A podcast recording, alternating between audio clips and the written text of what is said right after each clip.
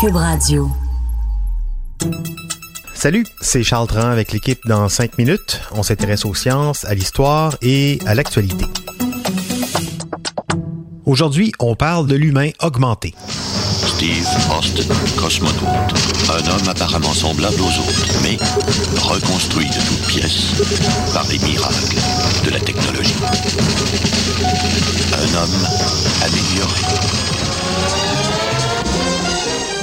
Steve Austin, l'homme de 6 millions de dollars. Aujourd'hui, ça coûterait plus cher que 6 millions. On le sait parce que aujourd'hui, on est rendu aussi, sinon plus loin que ça. C'est pas dire qu'on rêve d'augmenter les capacités humaines avec la technologie, mais entre la science-fiction et la réalité, on en est où exactement? Par exemple, avec les avancées de la science moderne, est-ce qu'on est capable aujourd'hui de fabriquer un humain de toutes pièces? Baptiste Zapirin fait le tour de ce qui est possible et de ce qui ne l'est pas. En tout cas, pas encore.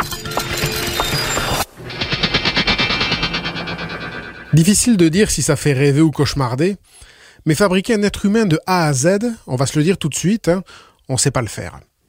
Pas encore en tout cas. Mais bidouiller le corps humain, prendre un organe chez l'un, le transporter chez l'autre, remplacer un membre naturel par un membre synthétique, ça oui, on est déjà assez avancé. Au niveau de la tête déjà, on peut placer des implants pour lutter contre la surdité. Et une centaine de personnes aveugles dans le monde sont équipées de lunettes futuristes, les Argus 2. Dedans, on y trouve une caméra miniature qui stimule électriquement la rétine, contournant ainsi les photorécepteurs endommagés dans les yeux. Ces lunettes sont approuvées en Europe, en Amérique du Nord, et elles changent la vie. Elles permettent de percevoir la lumière, de reconnaître de gros objets, ou de voir où sont les gens qui nous parlent. Toujours au niveau de la tête, on sait faire aussi la greffe de visage. Il y a même un chirurgien italien, Sergio Calavero, qui est obsédé par l'idée de greffer une tête au complet sur un nouveau corps. Et en novembre 2017, ce savant fou, c'est un peu, un peu sa réputation hein, dans le milieu, eh ben, il a réussi à transplanter une tête sur un cadavre.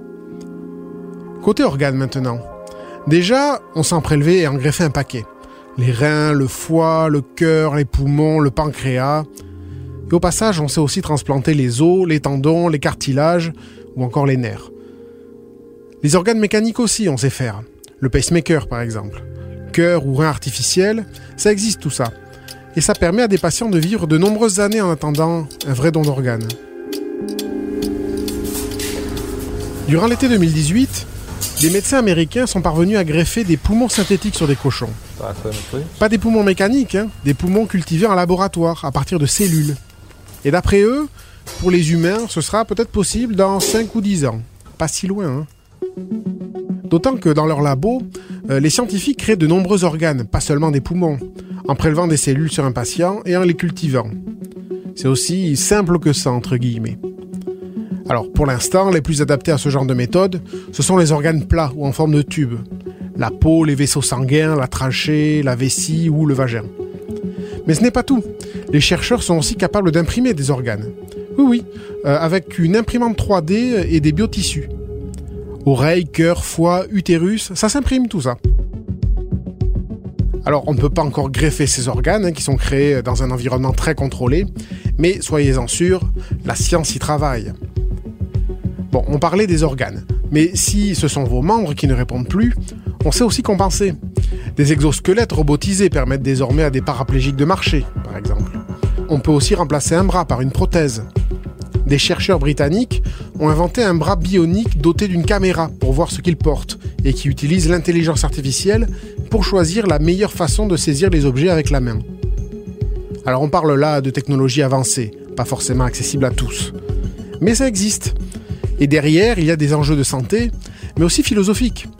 Il existe un courant transhumaniste qui milite pour utiliser la technologie afin de dépasser les limites du corps humain.